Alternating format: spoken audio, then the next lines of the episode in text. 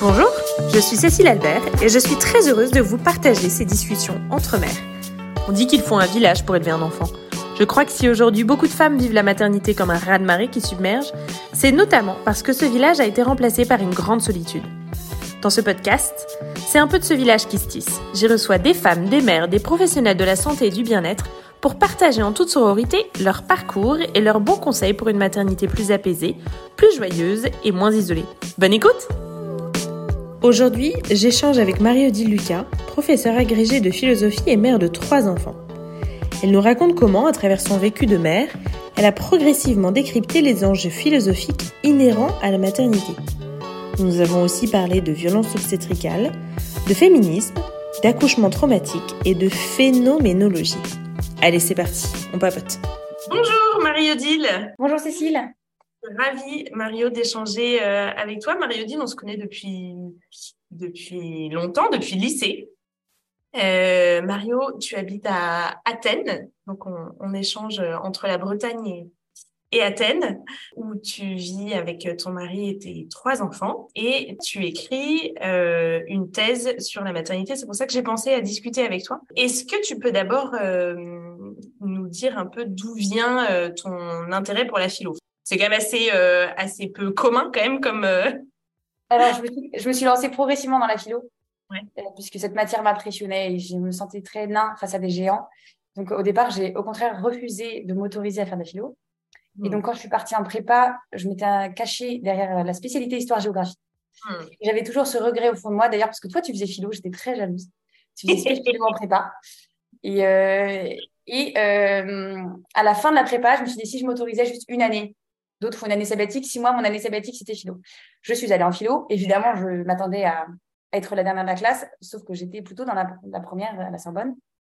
Si ce n'est la première, en tout cas, j'avais euh, des notes suffisantes pour me donner confiance euh, assez pour continuer. Et donc, petit à petit, je me suis, petit pas par petit pas, je me suis autorisée à continuer. Hmm. Euh, bien sûr, en me disant à chaque fois que l'année d'après serait la dernière, mais que tant que mes parents me le permettaient, allez, je continuais. Et je dirais, c'est plutôt, c'est mes études qui m'ont fait. C'est-à-dire que c'est, je suis très sartrienne sur, cela, sur ce point-là. C'est je pense qu'on n'est pas philosophe, on, est philosophe parce qu'on décide de le devenir, c'est-à-dire parce qu'on fait des études de philo, parce qu'on passe la grecque de philo, parce qu'on fait des cours de philo. Et tout ça, ça nous, ça nous fait devenir philosophe. Quand tu dis m'autoriser, c'est-à-dire que euh, tu te l'autorisais pas parce que, euh, euh, parce que tu te disais, bon, la philo, galère pour trouver un boulot, etc., ou parce que tu te disais, la philo, c'est c'est impressionnant, c'est... Enfin... Ouais, les, les deux. C'est impressionnant parce que je me sentais intellectuellement pas à la hauteur. Ça m'impressionnait beaucoup. Pour moi, ceux qui faisaient philo, c'était forcément des, grands génies. Tu vois. Mmh. Je ne me sentais pas trop Derrida. Et d'ailleurs, j'ai mis beaucoup de temps à me dire que, tu vois, Derrida, j'ai jamais trop compris. Ou Kant, pire, tu vois. Et avant, j'étais trop impressionnée. Et au bout d'un moment, je me suis dit, bah, si je ne les comprends pas, c'est de leur faute. C'est qu'ils n'ont pas fait euh, l'effort d'être compris.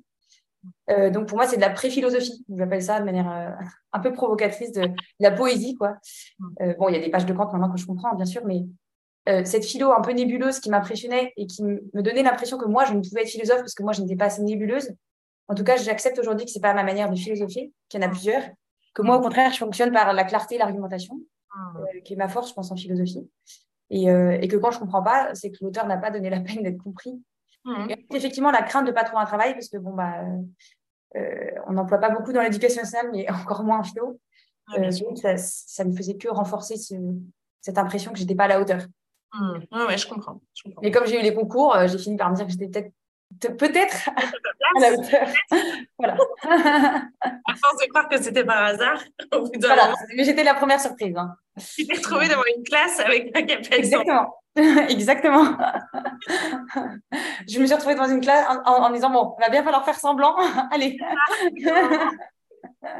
Et donc, d'ailleurs, tu t'es retrouvée euh, devant une classe, c'est-à-dire que tu as enseigné. Euh, en terminale Alors, j'ai enseigné 5 ans.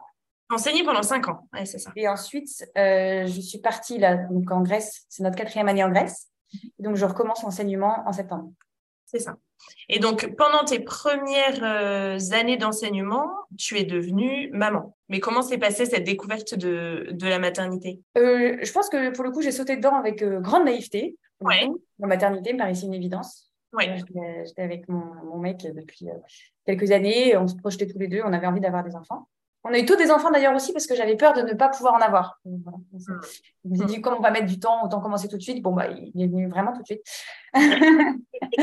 surprise, euh, toute grossesse est surprise. C'est le, un livre de Carla Canolo, une philosophe italienne, qui justement, sa thèse, c'est de dire euh, la grossesse est toujours surprise. Qu'elle soit planifiée ou pas, finalement, il y a toujours un événement surprise. Tu as écrit un, un, article sur le site des Fabuleuses sur ça voilà, en fait, donc j'écris j'écris une thèse et en parallèle, parce que j'ai à cœur la vulgarisation, j'écris donc des articles.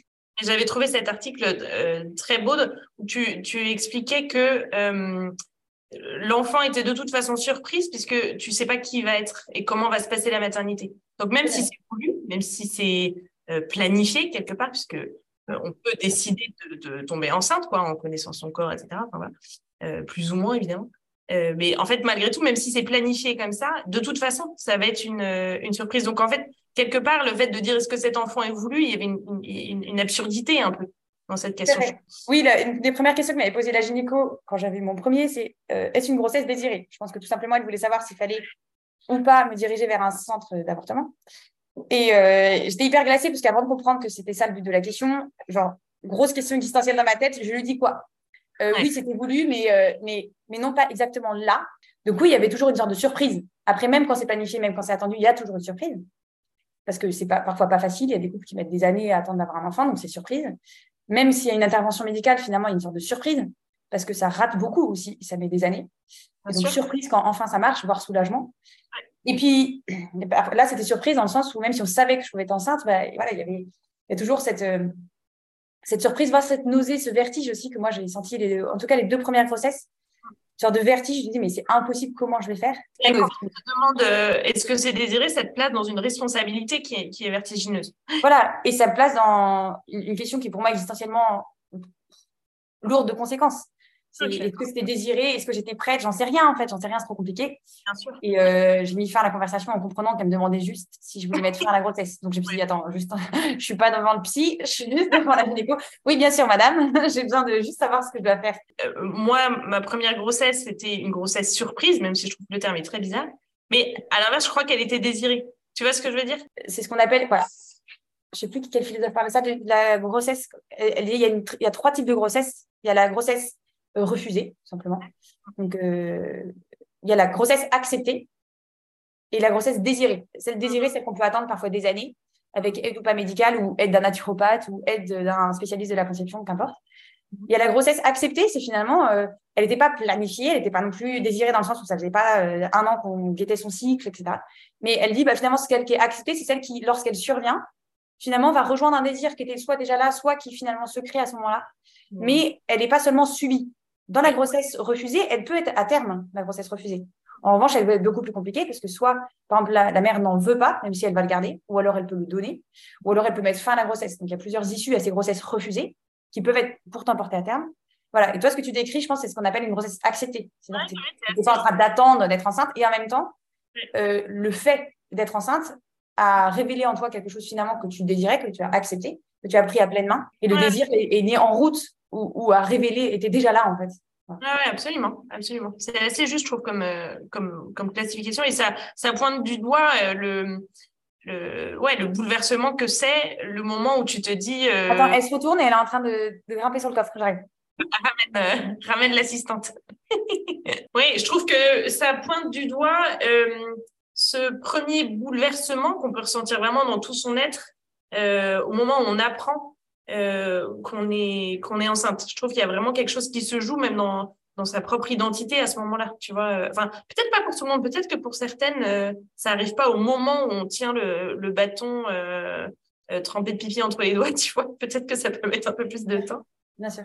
Mais je trouve que déjà à ce moment-là, il peut se jouer quelque chose de d'assez fort, quoi. Oui, de ce que j'appelle, le ver... moi j'appelle quelque chose de vertigineux. De vertigineux. Ouais, que ce soit, j'aime bien ce mot parce que ça, pour certaines, ça va carrément être un vertige qui va être euh, une sorte d'angoisse existentielle qui peut durer et s'installer toute la grossesse, voire durer plus longtemps. Pour d'autres, euh, ce vertige, c'est juste euh, un vertige de savoir que mon corps n'est plus que mon corps. Mon corps est déjà aussi le lieu d'un autre, ce qui est très étrange. C'est l'objet de ma thèse, mm. d'étudier comment est-ce que finalement, quand je prends conscience que je suis enceinte, alors même que je ne sens pas les mouvements inutéraux, alors même que, que je suis en soi seule pour les autres, qui ne voient rien, pour moi, tout a changé. Imogen Tyler qui dit euh, à partir du moment où je réalise que je suis enceinte, donc c'est vraiment ce, bâton euh, plein de pipi là pour savoir si je suis euh, enceinte, qui détecte seulement les hormones, elle dit le, le sol tremble et s'ouvre. je ne suis plus seulement moi, je suis avec un autre. Et jusqu'à la fin de la grossesse, je suis en permanence avec un autre. Il y a un, un gars, un homme sur Instagram qui écrit des articles pour partager son vécu de la maternité, la maternité de sa femme, de son point de vue de père. Ouais cette expression que je trouve très juste. Il dit à partir du moment où, où ma femme est enceinte, je la regarde comme euh, deux cœurs dans un corps. Et je trouve ça, je trouve ça très juste, cette réalité euh, biologique toute bête de, effectivement, il y a deux organes cœurs en train de battre dans un seul corps. Il y a en tout cas une altérité qui est là, c'est-à-dire euh, une altérité, un non-moi en tout cas, voilà.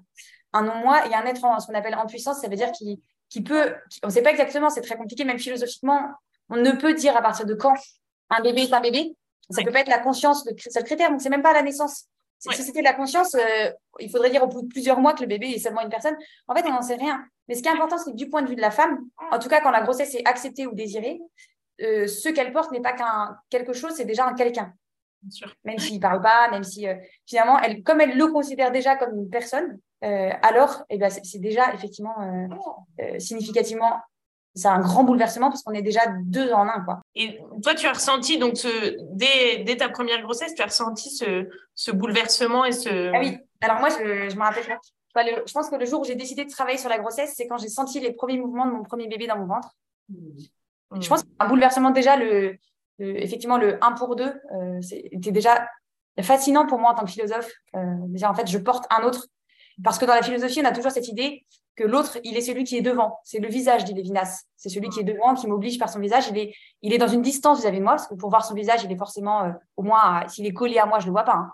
Donc, pour le voir, son visage, il est toujours dans la distance. Il y a une séparation entre moi et l'autre, et il est devant avec son visage. Et quand je suis tombée enceinte, déjà, je me suis dit, bah, en fait, non, l'autre, il n'est pas devant, il est dedans. Ensuite, il ne se présente pas par son visage, mais d'abord par les changements qu'il opère dans mon corps. Donc, mes seins qui se transforment, éventuellement les nausées, etc. Avant même de le sentir bouger. voilà, il se montre par les changements qu'il provoque dans mon corps. Il hmm. se montre en bouleversant mon corps. Je suis obligée d'adapter ma nourriture pour lui, mais aussi parce que parfois je suis tellement mal quand j'ai des nausées que je dois changer, trouver l'aliment qui me va, etc. Et donc, il se manifeste d'abord en bouleversant mon corps, et ensuite, il se manifeste. Et là, pour moi, c'était vraiment comme un, le ciel qui se déchire tout à coup. Quand j'ai senti le premier, ce qu'on appelle coup de pied, après c'était un coup de fesse, un coup d'épaule, je n'en sais rien. Je me rappelle, j'étais dans une salle euh, en silence, et, pour moi, je, me suis retournée, j'ai entendu un gros boom, je me retourne, il y a quelque chose qui est tombé. Et là, je me suis rendu compte que la chose n'était pas tombée à l'extérieur. Il n'était pas un bruit extérieur, mais c'était dedans.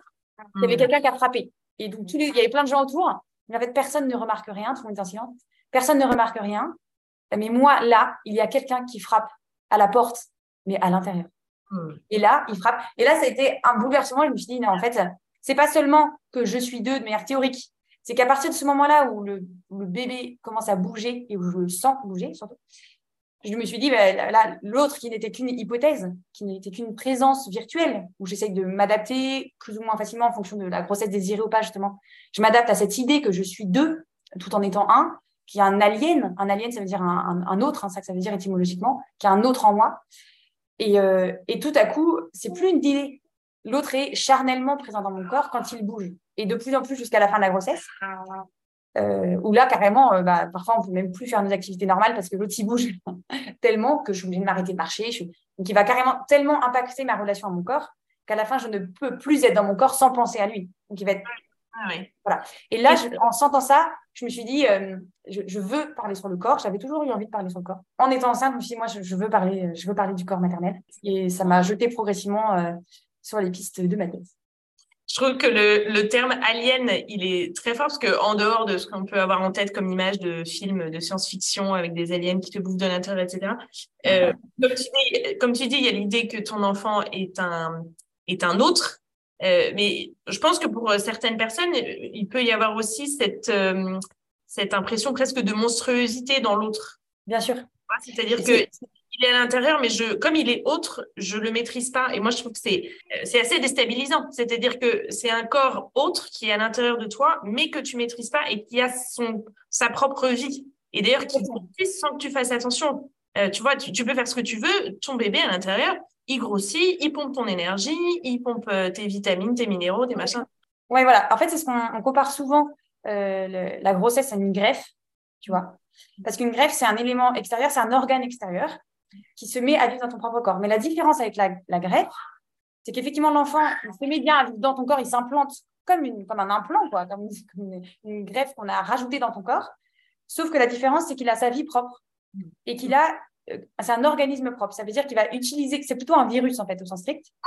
C'est bizarre, mais c'est comme ça que ça marche sur le plan biologique. Ça veut dire que le virus, il s'installe dans ton corps pour te pomper ton énergie pour sa propre vie. Il n'est pas là pour ton bien propre. Alors que finalement, la greffe, c'est quelque chose que je te rajoute parce que toi, tu as un problème dans ton corps euh, pour ton bien propre. Donc, c'est un hmm. organe qui n'est pas le mien qui se met à vivre pour mon corps. La hmm. différence avec le virus, c'est qu'il me pompe pour lui. Hmm. et en fait, c'est très étonnant de dire ça comme ça, mais, mais c'est quelque chose. Et distanciellement, ça dit quelque chose aussi pour beaucoup de femmes, par exemple, quand on se sent épuisée par la grossesse.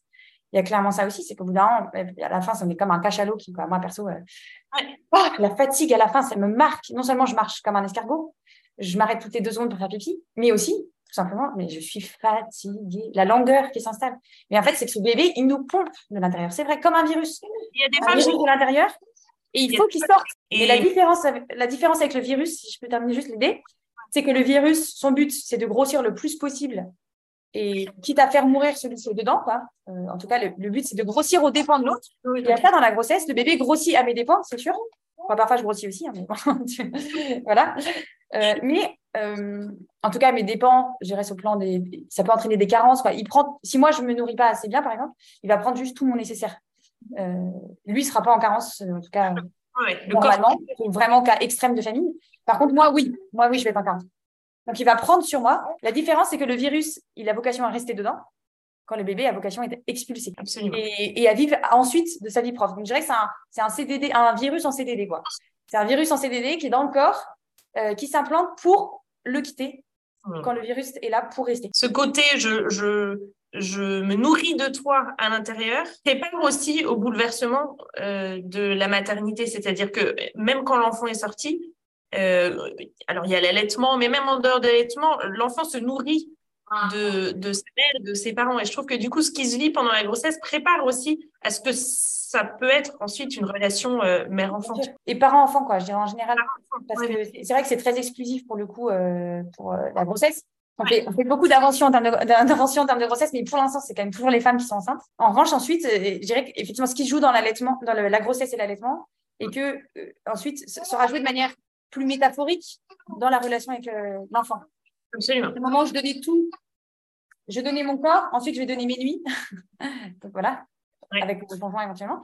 Euh, je donnais, euh, je donnais mes, nutriments, ensuite je vais donner ma santé psychique parfois. Et c'est le problème aussi quand on est mère, apprendre à, protéger son corps et son psychisme. C'est pourquoi aussi j'écris pour les fabuleuses au foyer qui sont là pour, euh, pour préserver les mères, la santé psychique des mères.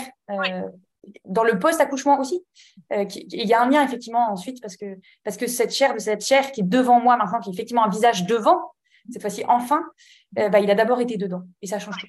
Et c'est vrai que là, tu le, tu le dis un peu, on se sacrifie presque sans vouloir quand on est enceinte, dans le sens où de toute façon, la fait que euh, le bébé qui grandit va puiser ses ressources. Et pour on ta... est non Mais ensuite, cette dimension de, sacrifice qu'on tisse avec notre enfant, euh, il faut qu'elle s'équilibre aussi, je trouve. Euh, et c'est là que c'est et que c'est compliqué parfois de trouver sa place et son équilibre en tant que mère, puisqu'on on peut être lancé dans cette dimension sacrificielle qui, qui doit quand même trouver son équilibre. Pour moi, c'est l'apport euh, bah, de la philosophie féministe aussi. Dans la, parce que donc, moi, je fais de la phénoménologie du corps maternel. Ça fait un peu gros mot, mais euh, ça veut dire. Rappeler ce que veut dire la phénoménologie? Voilà. Alors, déjà, quand on arrive à dire ce mot en entier, on a fait un grand pas dans l'existence. Ça veut juste dire euh, qu'on va étudier les choses du point de vue du corps. Donc, moi, quand je dis que je fais de la phénoménologie de la grossesse, c'est-à-dire que je ne me pose pas d'abord la question du qu'est-ce qui se passe dans le corps de la femme point vue médical. Je ne pose pas la question d'abord du fœtus ou du bébé. Je ne me pose pas la question des nutriments ou de, pour l'allaitement de qu'est-ce qui se passe dans le sein. Je me dis comment est-ce que la femme vit, en fait? Hmm. Le fait d'avoir un corps qui est décentrée. On appelle ça par voilà. Comment est-ce qu'elle vit le fait que du lait jaillit de ses seins C'est très étrange.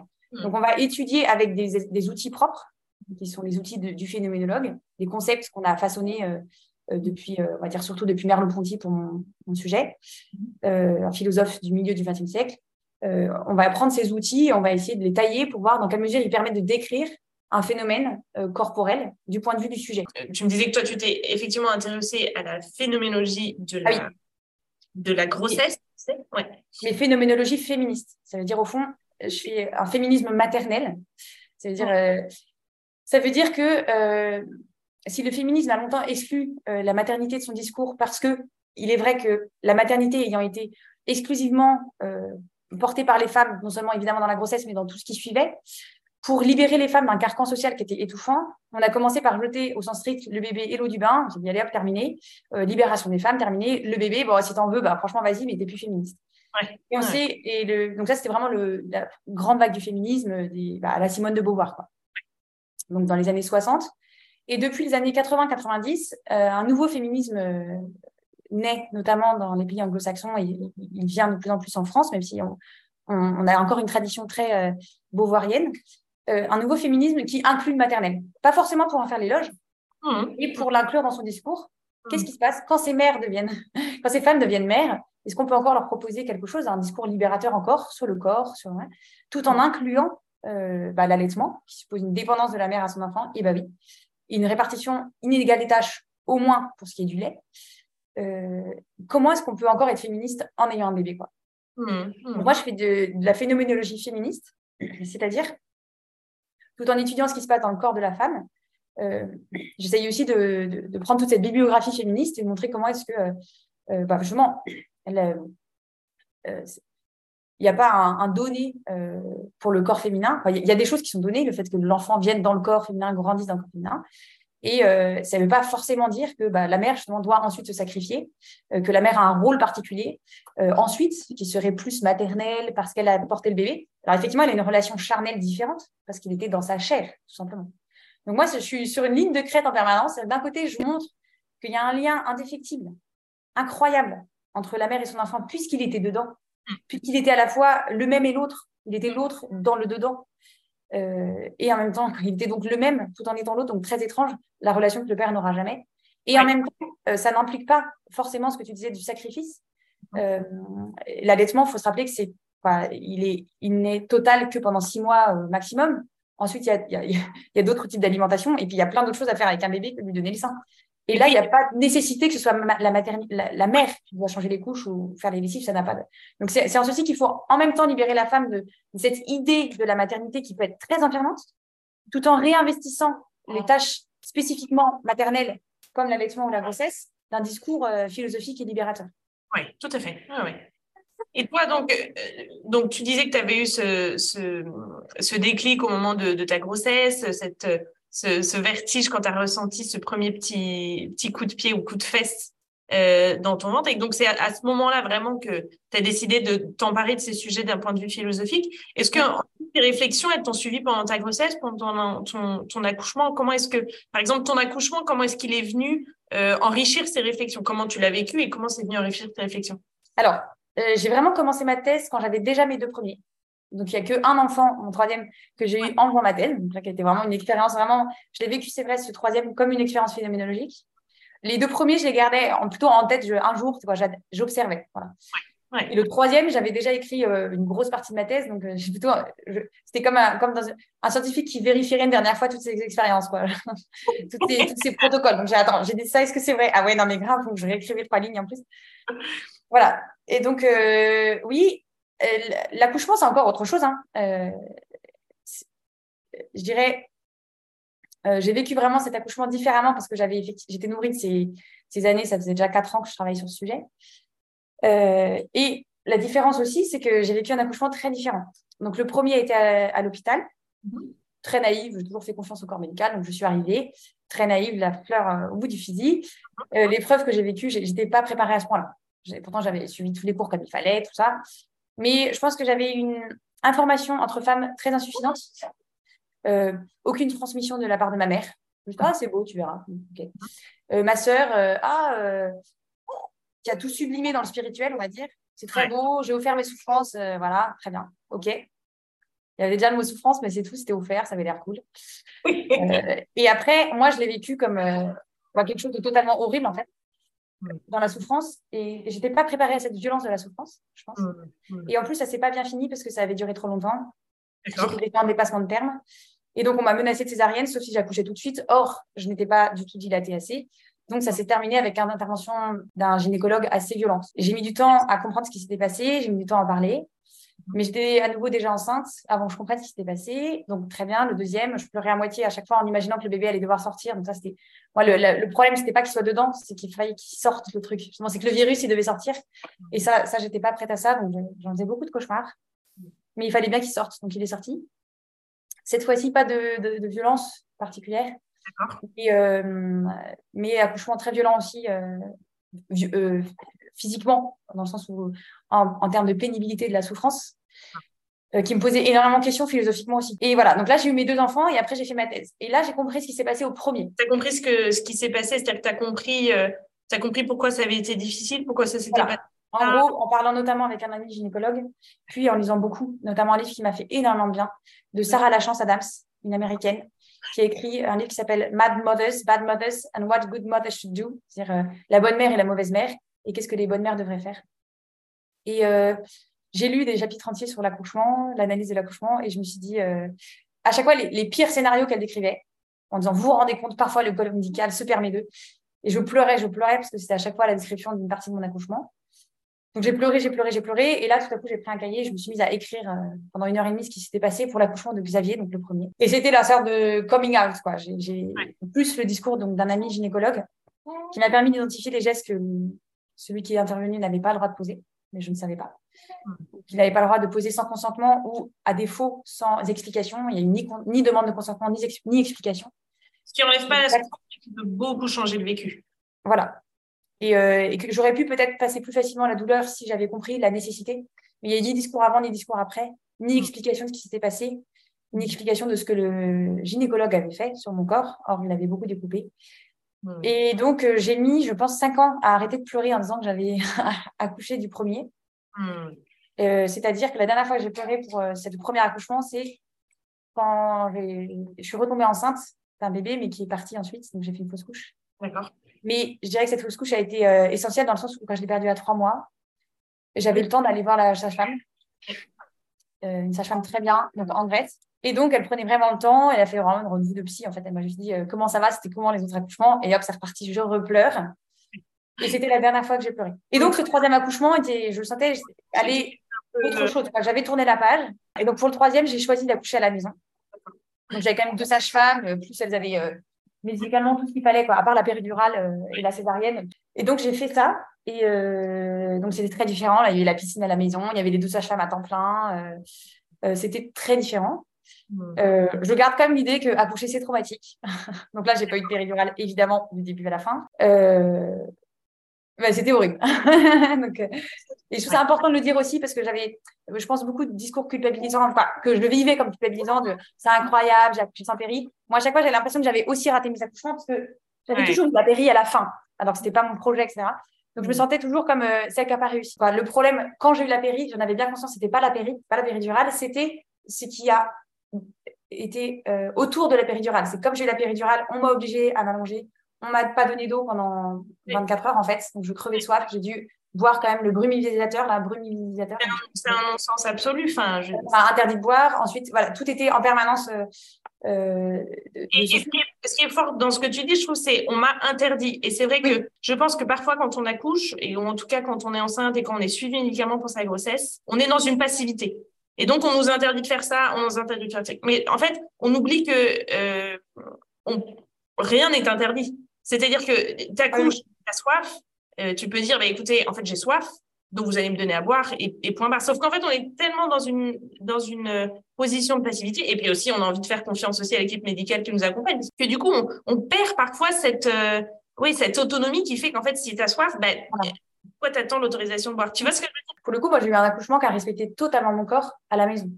J'ai deux sages-femmes incroyables qui étaient là. J'étais dans la piscine, j'avais une petite ambiance sympa, j'avais des massages tout le temps. Je ne peux pas demander plus en termes d'accompagnement. Et mal... tout mon corps. J'étais, c'était incroyable. Ça, je suis d'accord. Hein. C'était incroyable. En revanche, c'est là que j'ai introduit une différence. Incroyable dans le sens où, point de vue accompagnement, je ne peux pas demander plus. J'ai eu deux femmes qui étaient là et mon mari qui était incroyable et euh, qui était vraiment, pour le coup, c'est lui qui m'a poussé à faire l'accouchement à la maison parce qu'il avait peur de l'hôpital grec. Donc, il était à fond. Et euh, je ne peux pas demander plus. J'ai eu deux femmes compatissantes extraordinairement à qui j'ai meurtri le bras à chaque contraction, à qui, qui étaient là, qui étaient là pendant très longtemps. Et euh, donc, je c'est pas ça, c'est plus, euh, c'est que j'en suis venue à me dire, en fait, il y a des femmes pour qui l'accouchement sera certes à un moment compliqué, mais le reste peut être gérable s'il est bien accompagné. Mais il y a d'autres femmes, et j'en suis venue à ça, et ça m'a beaucoup déculpabilisée, qui, quoi qu'elles fassent aussi, même si elles peuvent atténuer certaines choses, elles peuvent toujours agir sur certaines choses pour accompagner, il reste quelque chose qui fait que l'accouchement va être euh, archi douloureux et la douleur justement est un ressenti donc voilà, euh, dans leur corps qui fait que ça va être moi à chaque contraction euh, j'ai vraiment la seule image qui me venait c'est que mon corps me soumettait à une torture et en même temps il fallait laisser faire le corps se détendre parce que sinon le bébé ne descendait pas c'est et c'est là que je suis venue à dire en fait toutes les ouais en fait ça peut être horrible d'accoucher quand même pour moi le le prérequis, évidemment, pour que le, vécu de l'accouchement soit bon, c'est tout ce que tu dis, c'est l'accompagnement, c'est le contexte, etc. Mais ensuite, une fois que tout ça euh, est, acquis, le vécu peut être très différent d'une femme à l'autre. Mais je veux dire, d'une autre manière, c'est pareil dans la maternité, c'est-à-dire que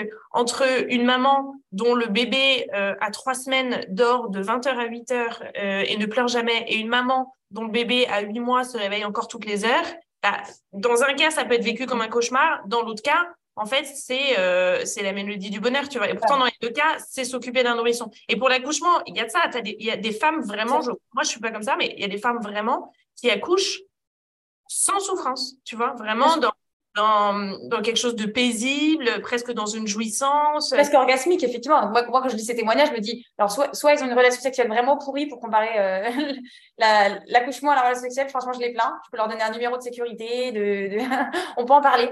Soit c'est juste qu'on ne vit pas du tout la même chose. Est-ce que du coup, euh, même si ton troisième accouchement, tu l'as vécu, euh, enfin, ça a été une grande souffrance, est-ce que le fait d'avoir été accompagné différemment entre cet accouchement et ton premier, est-ce que le vécu de cette souffrance a été différent?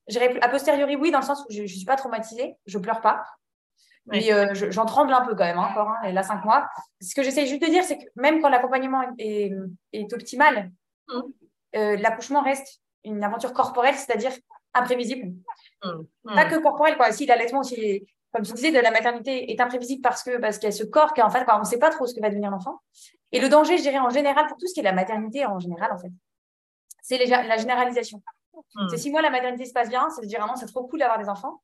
Et du hmm. coup, de, faire taire la souffrance de celle qui en fait ne dort pas et en burn-out maternelle et en train de et en dépression en fait et, en perdition et elle se dit en fait je suis une mauvaise mère parce que moi j'y arrive pas j'étais pas faite pour être mère alors que c'est hmm. horrible en fait non ça dépend de ce que tu vis ça dépend de combien dort ton bébé ça dépend de comment tu as vécu ton accouchement d'ailleurs, parce qu'il y a plus de dépression postpartum pour les femmes quand il y a un accouchement traumatique. Donc, c'est pas ta faute en fait. parce qu'on a des bébés différents, on a des corps différents, on a des résistances au sommeil différentes. C'est pas la bonne mère, celle qui a un bébé qui dort. Or, on s'en vante souvent, un an, le mien, il fait ses nuits. En fait, il n'y a pas à s'enorgueillir. Euh, de même, pour la grossesse et l'accouchement, parfois, effectivement, il y a des contextes qui font que de toutes les manières, ça va être traumatique. Euh, si on interdit, si on violente la femme, on interdit de faire des choses alors là, c'est sûr qu'il va y avoir traumatisme. Mais parfois, même sans traumatisme qui vient de l'extérieur, il y aura traumatisme parce que le corps a infligé un traumatisme. C'est ce que je dirais moi. Finalement, tous mes accouchements ont été en un sens traumatiques. Euh, parce que finalement, bah, accoucher pour moi est l'expérience ultime euh, que je peux euh, imposer à mon corps. Mmh, mmh. Et donc, le danger, c'est de généraliser. Ah euh, du coup, moi, c'est voilà, de, dire finalement un accouchement à la maison, c'est trop bien parce que ça respecte le corps de la femme. Et, et, donc, celle qui aurait mal vécu son accouchement, ou qui aurait eu la péri, ou qui aurait accouché à l'hôpital, ou qui aurait. Voilà, c'est juste adulte. Moi, j'ai pas encore vécu un vrai accouchement, en fait. C'est pour ça que ça va pas.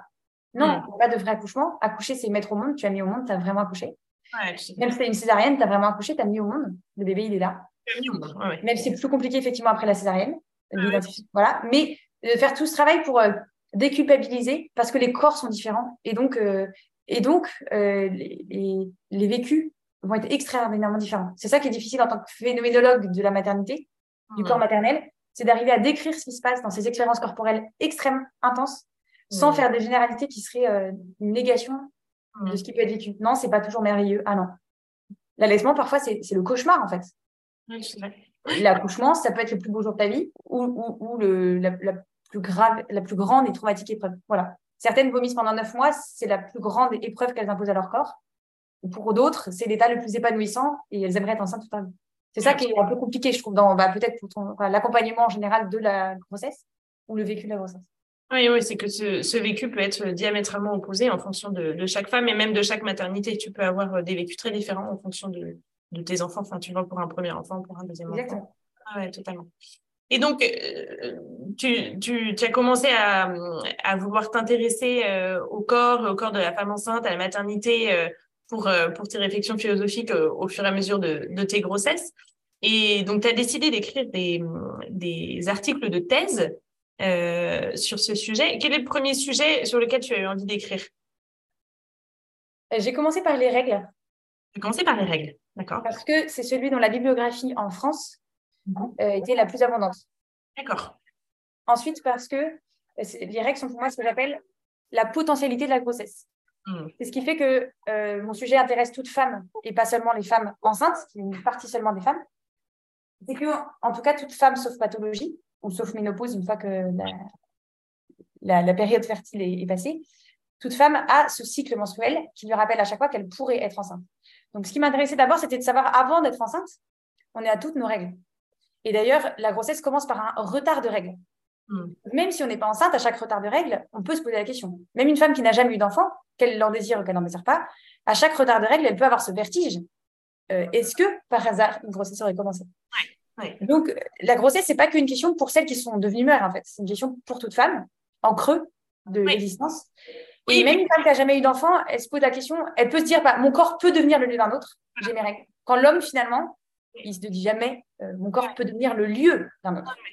Les, règles peuvent venir même euh, questionner ce désir, tu vois. Euh, si on est en couple, ça peut venir questionner sur, sur un désir d'enfant avec cet homme-là. Si on est célibataire, ça peut venir euh, tu vois, euh, euh, creuser un désir, voir une, une souffrance. C'est vrai que, comme tu dis, même en creux, ces règles viennent travailler sur le désir de maternité. Et, ce qui n'est pas évident d'ailleurs pour les femmes qui ne veulent pas avoir parce que ça devient éventuellement une angoisse, cette attente, voir ces règles. Et ensuite, effectivement, c'est comme un rappel cyclique de, de, la possibilité d'être enceinte. Hmm. C'est ce que, j'appelle dans mon article, justement, donc, le corps féminin, je le décris finalement comme étant un corps toujours potentiellement enceinte. C'est hmm. que les règles, c'est pas qu'une privation. On les décrit souvent comme une privation, c'est-à-dire la déhiscence de la paroi de l'utérus. C'est des mots hyper péjoratifs. On dit il n'y a pas eu fécondation, c'est négatif. Avant d'être négatif, la grossesse, la règle, pardon, c'est aussi quelque chose de qui dit quelque chose, une potentialité. C'est en fait mon corps peut être enceinte, ce qui est totalement différent. On inverse la logique. Et ensuite, euh, c'est pas uniquement euh, euh, la déhiscence de la paroi d'utérus, l'arrachement de la paroi d'utérus, c'est euh, aussi la recréation d'une paroi utérine. Donc déjà, moi, j'ai travaillé là-dessus, sur le vocabulaire employé quand on parle des règles, sur la manière de concevoir finalement le corps féminin, même celui qui n'a jamais d'enfant, comme étant potentiellement enceint, même de manière symbolique. Parce qu'il faut savoir, donc celle qui prend la pilule n'a pas des règles. Euh, la pilule hormonale, pardon, la contraception hormonale, c'est des fausses règles. Mais c'est intéressant qu'on ait gardé euh, une sorte d'écoulement qui est absolument non essentiel, si ce n'est que ça fait une petite coupure hormonale. mais sinon, ça ne, ce n'est pas du tout une déhiscence de la parole d'utérus.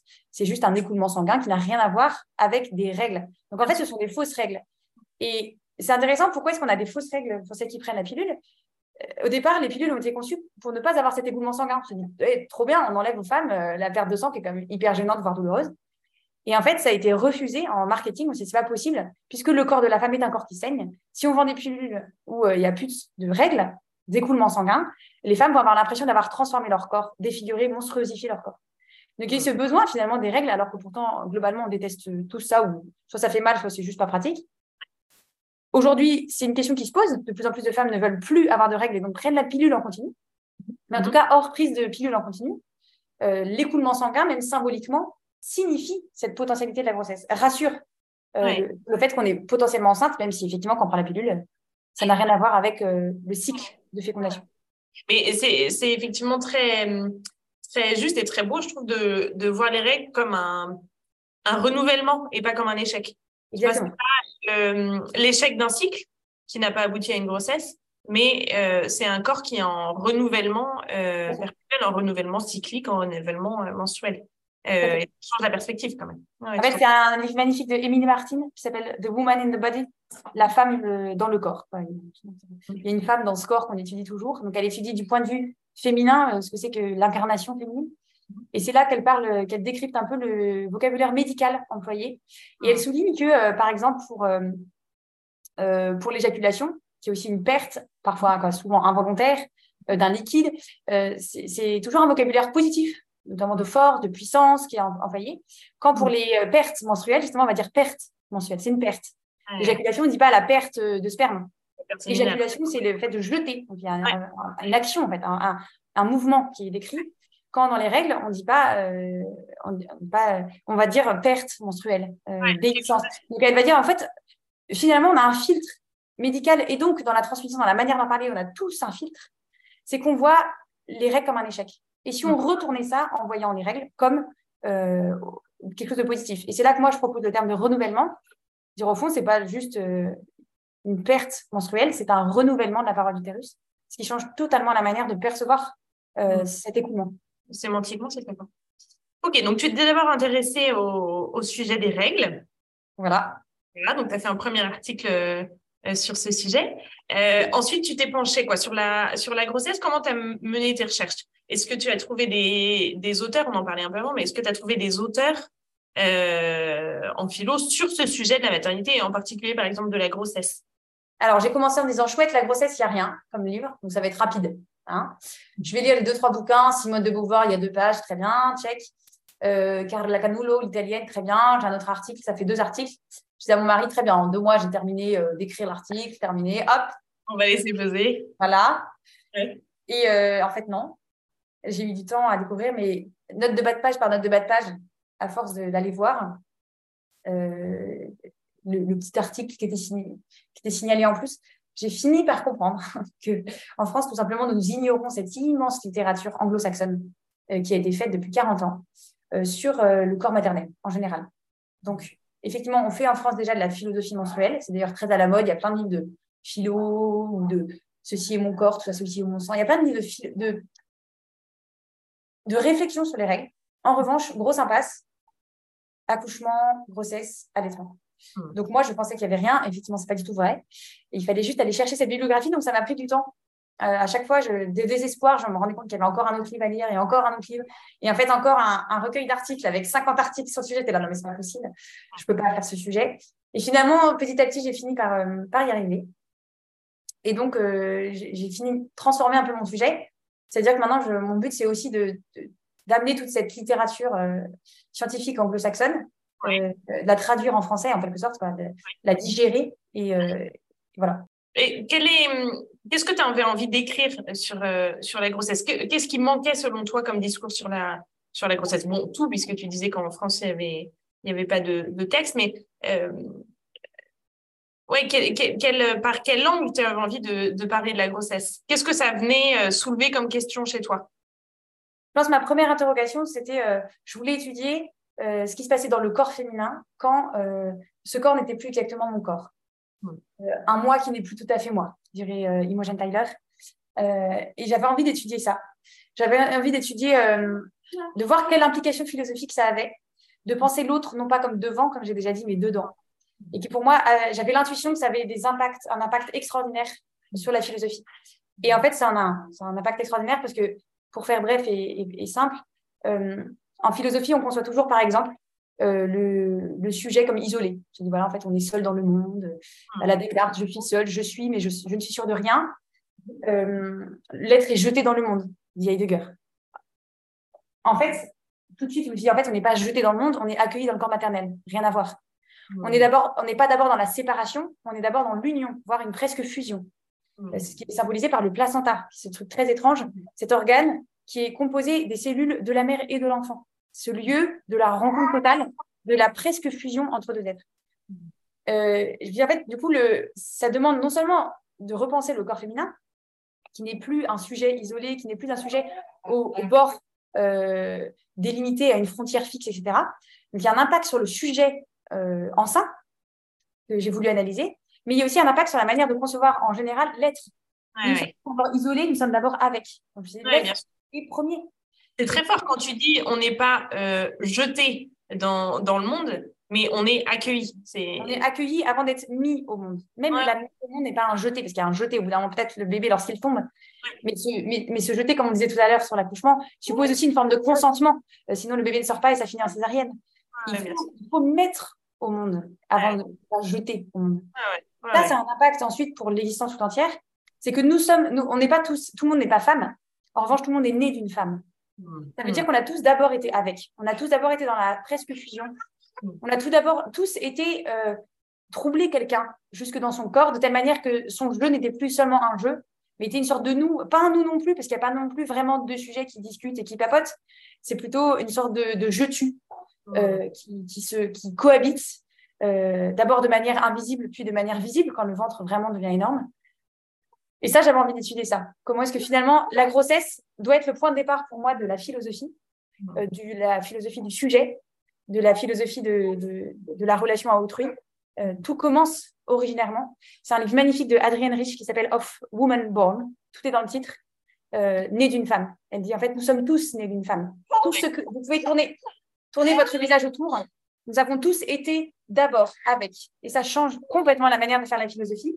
Et c'est que la philosophie qui a été pour l'instant très masculine et euh, dans ce mythe en fait du sujet qui se crée lui-même, qui doute de tout, y compris du monde, euh, on a oublié le sujet maternel qui en fait est à l'origine de tout. Et ce que je trouve, euh, assez marquant, c'est que souvent de manière générale, on se dit que philosophie égale monde des idées, tu vois. Et je trouve qu'on le le relie pas forcément à la maternité qui pour moi est une expérience fondamentalement charnelle, tu vois. Et là, je trouve ça très, très intéressant de, de, relier les deux et de voir comment en fait, comment en fait ce vécu dans sa chair de la maternité, euh, en fait, euh, vient, vient aussi influencer ce, ce, monde de la pensée. Tu vois comment les, les deux sont intimement liés en fait. En fait, c'est pour ça que je fais de la phénoménologie. C'est-à-dire que euh, c'est l'intuition de notamment Merleau-Ponty, qui est donc un philosophe français. Et son intuition de base, c'est de dire au fond, on a trop séparé le corps et l'esprit. On a fait une philosophie qui était déconnectée, euh, qui n'était que dans le monde des idées, pour être simple, qu'on appelle une philosophie dualiste. Euh, et dualiste, c'est-à-dire duel, deux, qui opposent les deux, en fait. D'un côté le corps, d'un côté l'esprit. Et, euh, et Merleau-Ponty, son intuition, ça va être de dire, finalement, euh, il n'y a pas d'un côté le corps et d'un côté l'esprit. Euh, le corps, c'est de l'esprit. Il est pénétré d'esprit. je ne suis pas que dans mon cerveau, en fait, comme un, comme un pilote dans son navire, pour reprendre une phrase de Platon, je suis dans les moindres parties de mon corps. Je suis, euh, je suis dans. Quand j'ai mal au pied, c'est pas juste, euh, oui, c'est un système, c'est un signal nerveux qui est envoyé dans mon cerveau. Et en même temps, c'est, c'est vraiment, je dis, j'ai mal. Je dis pas, oh, j'ai un signal nerveux qui m'est envoyé dans mon cerveau. Donc, euh, sur le plan du vécu, j'ai mal. je vis dans mon corps. Je suis pas détachée de mon corps, tel un nuage au-dessus de ma tête là. Et, et, et, ensuite, il se passerait des choses dans le dans le cockpit. Et puis, j'irai de temps en temps soigner non, en fait, je suis ce pied mal, qui fait mal. Lorsque je danse, typiquement, c'est très intéressant la danse. Quand je danse, c'est pas juste euh, je, téléguide mon corps pour qu'il fasse les mouvements que je veux. C'est un danseur qui juste moindre partie, son esprit pénètre chacun de euh, ses, organes, en fait, ses membres. Le musicien, c'est pareil. Il il n'est que un corps-esprit. Si vous êtes d'un côté corps-esprit, si vous jouez juste vos notes et que le corps est à côté comme un instrument, ça ne marche pas. L'instrument, le premier instrument du musicien, c'est son propre corps. Il n'est plus que un dans son corps. Donc, la phénoménologie, c'est justement euh, cette intuition qu'il faut, étudier, il faut étudier les phénomènes du point de vue du corps et de l'esprit parce qu'ils ne sont plus qu'un. C'est ce que Merleau-Ponty appelle la chair. C'est très intéressant, tu as spontanément employé le mot chair quand tu as parlé. Tu dis en fait, on est dans la chair. Ben, c'est ça la chair pour Merleau-Ponty. C'est un corps pénétré d'esprit, un esprit qui est toujours pénétré d'un corps, qui est toujours charnel. Et, dans ce cas-là, on voit bien euh, combien l'expérience de la maternité peut être pertinente. Exactement c'est pour moi une expérience. Autant il y a des expériences qu'on peut, euh, qu'on peut intellectualiser, comme par exemple l'expérience de la beauté, qui est une expérience charnelle. C'est, euh, je peux avoir des frissons. Ça se passe d'abord dans le corps, c'est la vision, c'est le, le c'est, le toucher. Euh, pour la, beauté d'un corps qu'on pourrait toucher. La, beauté artistique est d'abord auditive ou visuelle. Mais on intellectualise aussi beaucoup cette beauté. Mmh. Mais au fond, c'est une, une, expérience de chair, comme Merleau-Ponty, ça veut dire de corps-esprit. Mais on peut l'intellectualiser. La maternité, au bout d'un moment, quoi qu'on fasse, on, on, se descend dans le corps. C'est ce que j'appelle la descente dans la corporéité. Ça veut dire qu'on est bien obligé, parce que ce corps devient de plus en plus lourd, parce que ce corps devient de plus en plus imposant. parce que ce corps me transforme de l'intérieur, simplement parce qu'il y a quelqu'un d'autre dedans, je suis de plus en plus mon corps. Oui, ouais, bien sûr. Et, puis dans cette, euh, dans cette relation ensuite qui se construit avec un, un nourrisson qui dépend complètement de notre corps, euh, on est de toute façon obligé de répondre à ce corps. Euh, et notamment au corps de notre enfant qui a ses, ses besoins qui viennent empiéter sur les nôtres. C'est le, ce qu'on appelle de, responsabilité euh, éthique. Ça veut dire que euh, l'enfant m'oblige. Mmh.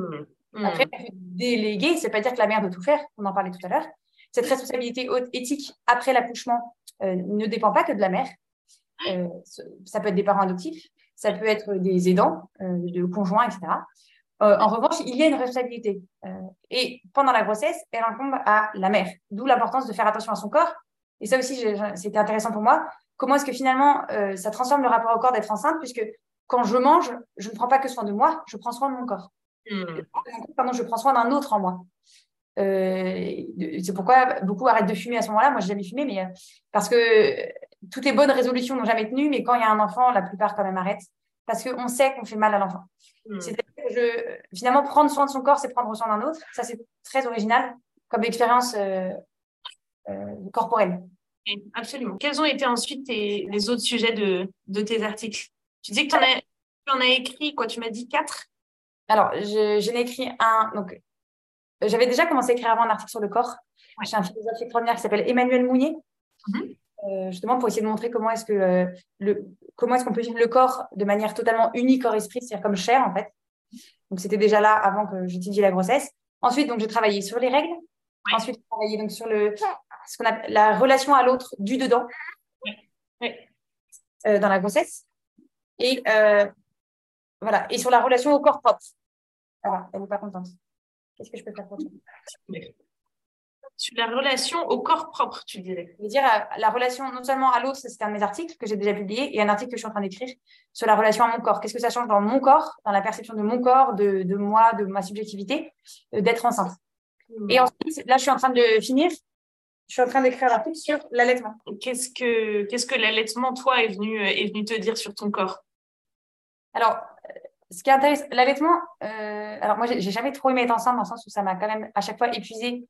Euh, j'aimais bien la finalité, c'est-à-dire avoir un bébé, euh, le but, quoi, ce que ça me permettait d'avoir. En revanche, l'état être enceinte m'a toujours, a toujours été pour moi une épreuve. Alors, j'ai pas non plus été malade neuf mois, mais toujours ces nausées, cette fatigue. J'ai jamais aimé être enceinte, on va dire, euh, si ce n'est pour ce que cela me permettait d'avoir un bébé. Euh, en revanche, l'allaitement, euh, j'ai toujours aimé l'allaitement. Même si le premier était très douloureux, à vrai dire, je m'en étais pas rendu compte, je pensais que c'était normal. En fait, j'avais des mastites et des trucs comme ça tout le temps que j'ai jamais traité. Bon, mais j'ai toujours aimé allaiter parce que l'allaitement, c'était mon intuition et c'est ce que je suis en train de décrire prolonge ce qui se passe dans la grossesse, c'est-à-dire un corps qui vit pour un autre, mon corps qui est mis à disposition, et en même temps euh, qui est un peu différent dans le sens où euh, cet autre n'est plus dedans, il est devant. Ensuite, c'est un acte euh, non nécessaire. Il faut être enceinte pour avoir un enfant. En revanche, il ne faut pas allaiter pour avoir un enfant en vie. Il y a d'autres possibilités, soit d'avoir une nourrice, soit de donner des formulas en anglais, c'est du lait maternisé. Voilà. Et, euh, et, donc, c'est pas euh, nécessaire, contrairement à la grossesse qui est nécessaire pour l'enfant, si on veut avoir un enfant. Et donc, dans cette, euh, ce, ce, côté non nécessaire, euh, je voulais étudier à nouveau bah, quelle est cette relation à l'autre? Finalement, mon corps fait toujours signe vers autrui. L'autre jour, je marchais dans la rue. C'était sans doute l'heure d'allaiter pour elle, de téter. Et bah, encore une fois, je me suis couverte de lait sur moi-même. mes élèves, tu sais, tu fais cours, tu es prof de philo, tu es très concentré. Et puis là, et là, là, la tâche commence à grandir. Pas de bol, tu as un t-shirt sombre, donc ça se voit vraiment beaucoup. Euh, et tu perds du lait. Et ça, c'est une expérience très étonnante. Où... Et je me rappelle, donc je tirais mon lait au travail. Étonnante. Un, collègue un jour qui me dit juste, bah non, mais il y a une glacière là, c'est quoi? Je réponds tout simplement, bah, c'est mon lait. Et là, tu sais, tout à coup, en fait, l'allaitement ne dégoûte pas autant, par exemple, que les menstruations. Oui. Euh, le lait, en tout cas, ne dégoûte pas autant que les menstruations, euh, le sang menstruel. Mais il y a cette sorte de gêne qui est que tout à coup, un corps qui allait, quoi, si tu allais dans un dîner, quoi, sauf si c'est des gens qui ont l'habitude, ou géré de manière commune dans notre culture, si tu allaites au milieu de tout le monde, surtout euh, voilà, si tu n'as pas forcément mis euh, un châle qui fait qu'on te voit ou si tu n'es pas parti euh, allaiter très très loin, parce que quand même, on va pas te voir. Donc, si tu allaites normalement, on va dire, mm. sans prendre de précautions particulières. Ce qui est gênant, c'est que tout à coup, en fait, tu rends visible que tu as un corps. Mm. Ça ne nous dérange pas qu'on ait des corps, mais en fait, on ne pète pas, on ne rote pas devant tout le monde et on ne fait pas pipi devant tout le monde. Donc, il y a cette idée que finalement, ce qui est vraiment très corporel, quand même, tu vas le faire dans l'intimité. Après, on a des corps parce que d'ailleurs, on mange ensemble. Mais on mange pas en se. On a mis des codes pour manger. Euh, on ne mange pas avec les doigts en faisant des bruits de cochon. Euh, non, on a inventé la politesse. On mange en fermant la bouche, tu vois. En fermant la bouche, en se tenant droit, en, piquant avec la fourchette, ce qui est quand même parfois très compliqué, on voit bien avec un enfant. Et pourquoi est-ce qu'on les éduque à tenir avec une fourchette? Bah, Pour pas que ce soit, comme on dit, des, primates, quoi. Euh, donc, on a essayé de discipliner tout ce qui était dans le corps et ce qui était fait de manière sociale, en, commune. Autant on, fait, on est tout seul aux toilettes, mais on n'est pas tout seul à manger. On, mange ensemble. Mais du coup, le prix, c'est qu'on a dû euh, mettre une étiquette. c'est euh, euh, un code. Quoi. Le problème de l'allaitement, c'est que ça fait sorte une, irruption au milieu de tout ça. Une irruption au milieu des codes, c'est que bah, tout à coup, mon corps apparaît comme corps mammifère. comme une, une, américaine qui écrit un article qui s'appelle, son titre est génial, c'est Becoming Bobbin c'est une philosophe, dit en fait, tout à coup, bah, je suis devenue une vache, bovine, un bovin, voilà. et elle parle, elle écrit son article sur l'être bovin. Euh, alors, on n'est pas que bovin, justement, c'est. Mon intuition aussi, c'est que tout ce que j'ai lu sur l'allaitement était plutôt en train de, de montrer que finalement, on est des mammifères. C'est vrai. Tout à coup, c'est ça qui gêne. Le corps s'impose comme corps mammifère. Or, nous, on n'est quand même pas des primates. Donc, le sein allaitant, le sein qui, qui, perd du lait, gêne parce que il rappelle que nous sommes des primates, hmm. des mammifères. Mammalia, euh, en latin, c'est la mamelle, c'est le, c'est, le fait. Euh, notre espèce entière a pour dénomination ce, sein, en fait. Donc, oui, ça, ça, fait, ça gêne. Et moi, ce que je voulais montrer aussi, c'est la différence. C'est pas parce que tous les mammifères allaitent, quoi, donnent du lait, que nous allaitons comme des mammifères. Hmm. L'allaitement est toujours politique, est toujours culturel. Euh, il y a des manières d'allaiter différentes. Il y, a une mise en valeur. Aujourd'hui, on dit à la demande. Avant, c'était surtout pas à la demande. Maintenant, avant, il fallait se cacher. Maintenant, on s'en fiche. Avant même, les femmes ne devaient pas allaiter. Ça déformait leur sein. Euh, on préférait déléguer si on en avait les moyens. Aujourd'hui, au contraire, on encourage les mères à allaiter leur enfant. Donc, tout allaitement est toujours culturel. Faut pas. C'est pas justement un retour à la nature. C'est pas. Euh... Faut, se méfier de ces. C'est pas parce que c'est corporel que c'est naturel. C'est ce qu'on a dit tout à l'heure avec le concept de chair. Tout ce qui est corporel est culturel déjà. Donc l'allaitement est déjà culturel. Ah, mais, mais même si l'allaitement est déjà culturel, pardon. C'était aussi de montrer ce que ça avait de spécifiquement euh, humain. Hmm. Et notamment, c'est ce que, c'est ce que j'appelle, c'est le titre de mon article que je suis en train d'écrire, je l'appelle Donner le sein. La différence principale avec les mammifères, ou excepté quelques grands primates euh, très évolués, la différence, c'est que nous, on donne le sein. La chèvre, elle se laisse plutôt traire, en fait. Il y a le petit qui essaye de se trouver entre les pattes. Le sein est toujours disponible, donc elle n'a pas de préparation particulière de son corps à, avoir. le, sein, il est là, quoi. Et le petit essaie de se faufiler pour choper le sein, la même elle. Et généralement, la chèvre n'est pas hyper consentante. Elle, elle s'en va. Je sais pas si tu as, déjà observé un troupeau. C'est marrant. En fait, elle n'a pas envie d'allaiter. Elle, se laisse plus ou moins faire, euh, plutôt de mauvaise grâce, en fait. Et euh, elle congédie le plus possible son petit. tu as raison. Elle a envie de faire autre chose. Euh, nous, si on faisait ça, nos petits seraient morts depuis très longtemps. Au contraire, l'allaitement humain, quoi, des femmes, bah, suppose déjà qu'on prenne l'enfant, qu'on mette le sein à disposition, parce qu'en tout cas, dans notre culture, on n'a pas les seins à l'air. Hein, donc, euh, déjà, il faut rendre le sein disponible. Ensuite, euh, ensuite, il faut donner le sein, notamment au tout petit nourrisson au début. Euh, franchement, il n'est même pas capable d'un mouvement de tête. Donc, nous qui le mettons dans la bouche, en fait. C'est nous qui, de mettre dans la bouche, s'assurer qu'il tête que la langue y a toute une technique en fait qui s'apprend. Donc l'allaitement n'est pas instinctif. L'allaitement est une technique, ce qu'on appelle une technique, c'est un apprentissage corporel euh, plus ou moins compliqué pour certaines femmes. Euh, c'est comme la bicyclette, sauf que, sauf que la bicyclette, ça fait pas mal, quoi, sauf pour enfant, mais alors que l'allaitement, ça peut faire très mal. et c'est le corps même qui est l'instrument, c'est pas la bicyclette. Donc, tout ça, je voulais l'étudier, de montrer en fait qu'est-ce qu'il y a de spécifiquement humain dans un allaitement, même si c'est ce qui nous avons en commun avec les mammifères. Voilà. Hmm.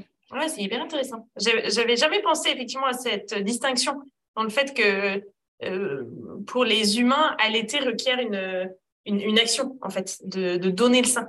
Et un corps à corps? Alors que par exemple, si je reprends la chèvre, euh, son sein il pend en fait. Donc elle, elle est à quatre pattes, son sein il pend vers le bas. Elle ne fait aucun geste vers l'enfant. Non seulement elle ne s'arrête pas dans ses actions, elle, elle broute hein, généralement, euh, sa, sa, vie. Ensuite, mm. il y a quelques primates quand même qui doivent prendre, qui, en fait, qui s'assoient pour allaiter. Donc ça, c'est vraiment d'ailleurs très surprenant pour nous. C'est très humain en fait.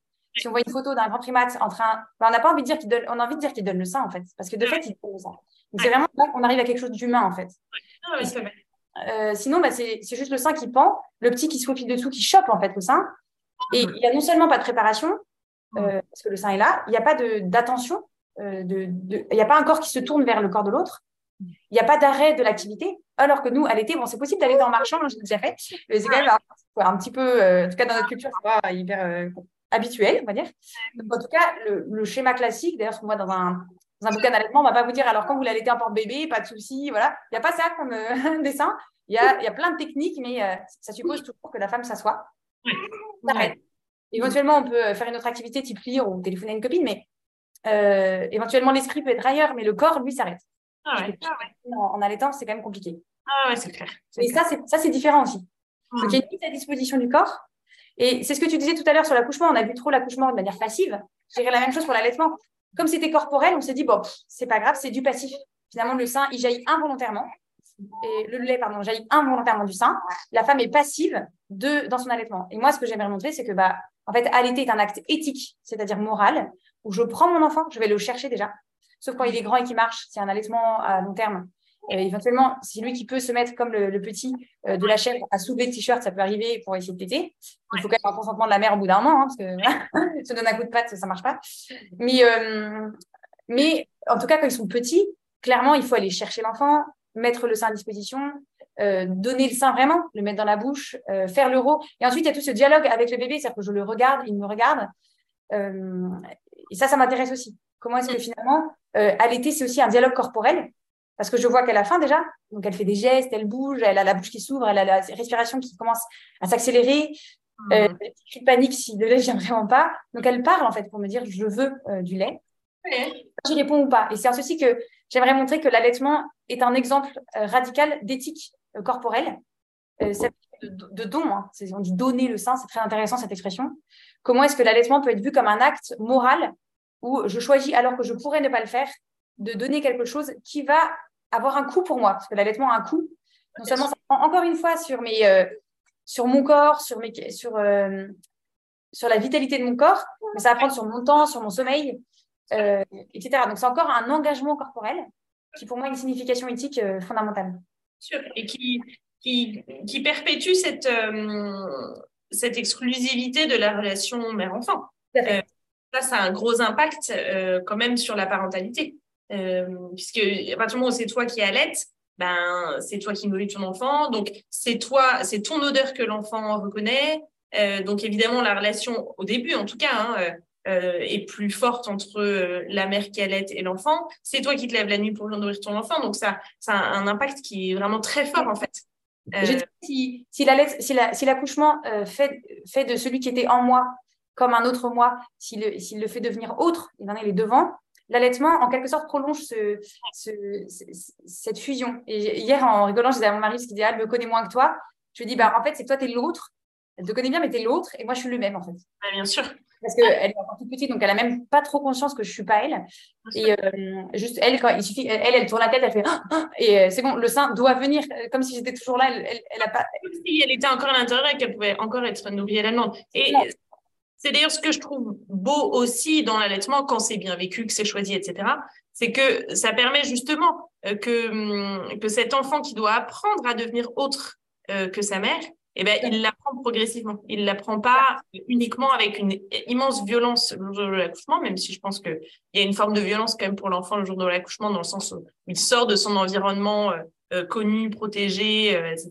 mais l'allaitement vient vient un peu continuer euh, cette bulle pour permettre que le, cette. Euh, ce qui est fascinant, c'est que le corps maternel dans la grossesse, il est totalement fait pour le bébé. Tout est fait pour le bébé. Et ensuite, il va être, comme dit Heidegger, jeté dans le monde. Accouchement, tout ça, tout ça. Mais avec l'allaitement, mon corps est encore fait pour lui. Et ça, c'est hyper, philosophiquement hyper important parce que ça veut dire que le corps du bébé, mon bébé a quelque chose qui en permanence correspond toujours à son corps et à son évolution, puisque le lait change en fonction de ses besoins, etc en quantité, mais en qualité, en contenu. Euh, et, donc, mon corps est encore le prolongement du sien. Mmh. Lorsqu'il crie, je perds du lait. Lorsque c'est l'heure, je perds du lait. Et ensuite, mon corps est, en fait, est encore dirigé. Donc, c'est plus le virus parce qu'il est plus dedans. Mais je dirais que mon corps est encore, comme un organe, en fait, vit encore au service de son corps. C'est comme si, au sens corporel, hein, là, c'est pas, on n'est pas d'abord au sens moral, euh, du je prends mon enfant, je le nourris, etc. Je ne laisse pas hurler. Non, mais d'abord, tout simplement, mon corps, et puis s'il le faut, dans mes ressources, il est encore au service de l'autre corps. Bien sûr. Et comme tu dis, il s'oriente en fonction des besoins du bébé. C'est-à-dire que le bébé est malade, tu vas produire des anticorps dans ton lait pour qu'il puisse se défendre. C'est le soir, il va avoir plus de gras, c'est le matin, plus de sucre. je sais plus, mais enfin, euh, oui, ton corps est encore orienté euh, vers, vers cet autre. Et c'est vrai que ça, ça, prolonge complètement cette expérience de, la grossesse, effectivement. Euh, il y a un texte magnifique donc, de Eva Maria Sims, euh, un, article qui s'appelle Milk and Flesh, le lait et la chair. Et dans cet article, elle dit, euh, au fond, une fois qu'on quand on est dans la, quand on est enceinte, ça paraît évident, on est deux en un, deux cœurs, comme tu disais très bien, deux cœurs pour un corps. Mais une fois qu'on a accouche, on a l'impression que c'est bon, c'est terminé, séparation. Et en fait, elle dit, ce qu'il reste quelque chose d'invisible. Elle dit, milk is the invisible link between us. Le, milk, le lait pardon, est le lien invisible entre nous. Et en fait, elle dit, on n'a pas quitté finalement euh, cette ambivalence qui fait que je suis à la fois moi et toi, que nous sommes inséparables parce qu'il n'y a pas vraiment un jeu. Il y a un toi qui est dans le moi, qui est là. Et puis au fond, dans l'allaitement, euh, même s'il y a une séparation évidente, puisque l'autre est devant moi, il est dans mes bras et puis dans mon corps, euh, eh bien, il y a quand même ce lien invisible qui fait que, euh, que, mon corps répond en permanence, c'est en résonance, au sens même musical du terme, en résonance avec le sien, mm. euh, parce qu'il euh, il y a ce lien invisible. Mm. Et moi, c'est ce que je trouve magnifique dans la maternité, ce lien invisible qui, tu vois, qui appelle au don et qui fait qu'on se, qu'on se, qu'on trouve aussi une joie dans ce don total provoqué par ce lien invisible, tu vois. Mais autant enfin, autant ça peut être difficile dans la grossesse, mais, mais dans la grossesse, quelque part, on n'a rien à faire, si ce n'est supporter les désagréments, mais on n'a rien à faire. Autant ce lien invisible et l'exigence qu'il requiert, euh, et la totalité du don qu'il requiert après la naissance, je trouve est difficile parce que euh, le bébé est né, et donc, quelque part, quand même, euh, même si on a envie de cette fusion, quelque part, on, on peut commencer à avoir envie qu'il soit autre. Et pourtant, il n'est pas encore tout de suite, parce qu'en fait, il, il, a besoin de nous euh, complètement, etc. Et donc, je trouve que c'est, c'est, c'est vraiment dans cette, euh, tu vois, dans cette, euh, dans, ouais, dans cette danse presque entre le, le la dépendance de, de, du nourrisson et petit à petit l'apprentissage de son autonomie, que, que se joue quand même une des grosses difficultés, je trouve. Du, de... C'est très beau, ouais. C'est très beau ce que tu dis, cette danse, justement. C'est, on, parle aussi en philosophie de intercorporéalité. Mmh. Au fond, il y a, y a, un mélange. Le, le corps n'est pas la frontière entre nos corps. La mmh. peau n'est pas la frontière entre nos corps, puisque mmh. cette peau, si je la presse, il y a du lait qui sort et ce lait est pour toi. Et tu viens chercher ce lait dans mon propre corps par la peau, ce qui est très étrange en fait. Et donc, euh, cette, cette, idée d'intercorporéalité, elle, elle désigne ce fait qu'il y a comme encore un corps pour deux, je dirais plutôt deux corps pour deux cette fois-ci. Dans la grossesse, on est un corps pour deux, même s'il y a deux corps en fait, hein, mais c'est un peu le modèle de la poupée russe, on va dire, euh, dans, dans la grossesse. Quand, quand dans l'allaitement, la, dans c'est vraiment deux corps en danse, en résonance, qui se mm. répondent en permanence. Et ça peut avoir quelque chose de lourd, parce qu'effectivement, ça suppose euh, euh, beaucoup pour la femme. Et, et même quand elle allaite, elle peut toujours se poser cette question, et si j'arrêtais?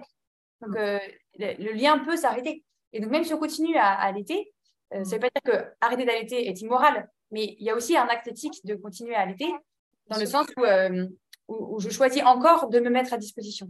Hmm. Et ça, le critère de quand est-ce que j'arrête de cette mise à disposition est extrêmement personnel. Hmm. Oui, tout à fait. Et pour moi, tu as toutes ces expériences du corps maternel, ce que j'appelle le corps maternel en général, qui est ou pas enfant, hein, donc de la, des règles, grossesse, allaitement. J'ai rien chaud jusqu'à la ménopause, mais j'attendrai certainement de l'avoir vécu pour en dire quelque chose peut-être d'un peu plus vrai. Tout ça, pour moi, c'est justement un rapport tellement dense au corps, tellement fusionné, à son corps et à celui de l'autre, il y a un rapport tellement euh, bah, charnel, une mm. descente de la corporalité euh, qui, qui, fait une autre philosophie. Ça ne veut pas dire forcément qu'il faut une autre philosophie pour les femmes et qu'il y en aurait une autre pour les hommes. Mais peut-être que, justement, comme on vient tous de la femme, comme dit Adrienne Rich, euh, peut-être repenser la philosophie à partir de se donner. En fait, on vient tous de la femme. Au commencement était la femme. Au commencement était ce lien originaire euh, fusionnel où je n'étais que comme un, comme un avec un autre. Mm. Et pour moi, c'est ça que je trouve fascinant, c'est que la philosophie de la grossesse, finalement, c'est juste un truc de nana rigolo. Et encore, c'est pour les nanas qui sont enceintes, super, et qui se posent des questions. Non, pour moi, c'est la philosophie entière qui doit repartir du corps maternel, puisque c'est de là que s'origine l'être. Écoute, Mario, c'était passionnant euh, d'échanger avec toi. merci, écoute, pour tous ces échanges euh, très riches. Je suivrai avec euh, plaisir la publication de tes articles et tes nouvelles idées d'articles. Et puis, à bientôt. À bientôt, Cécile. Merci beaucoup, Marie. Ainsi s'achève la papote du jour. Je vous donne rendez-vous la semaine prochaine pour une autre discussion entre mères.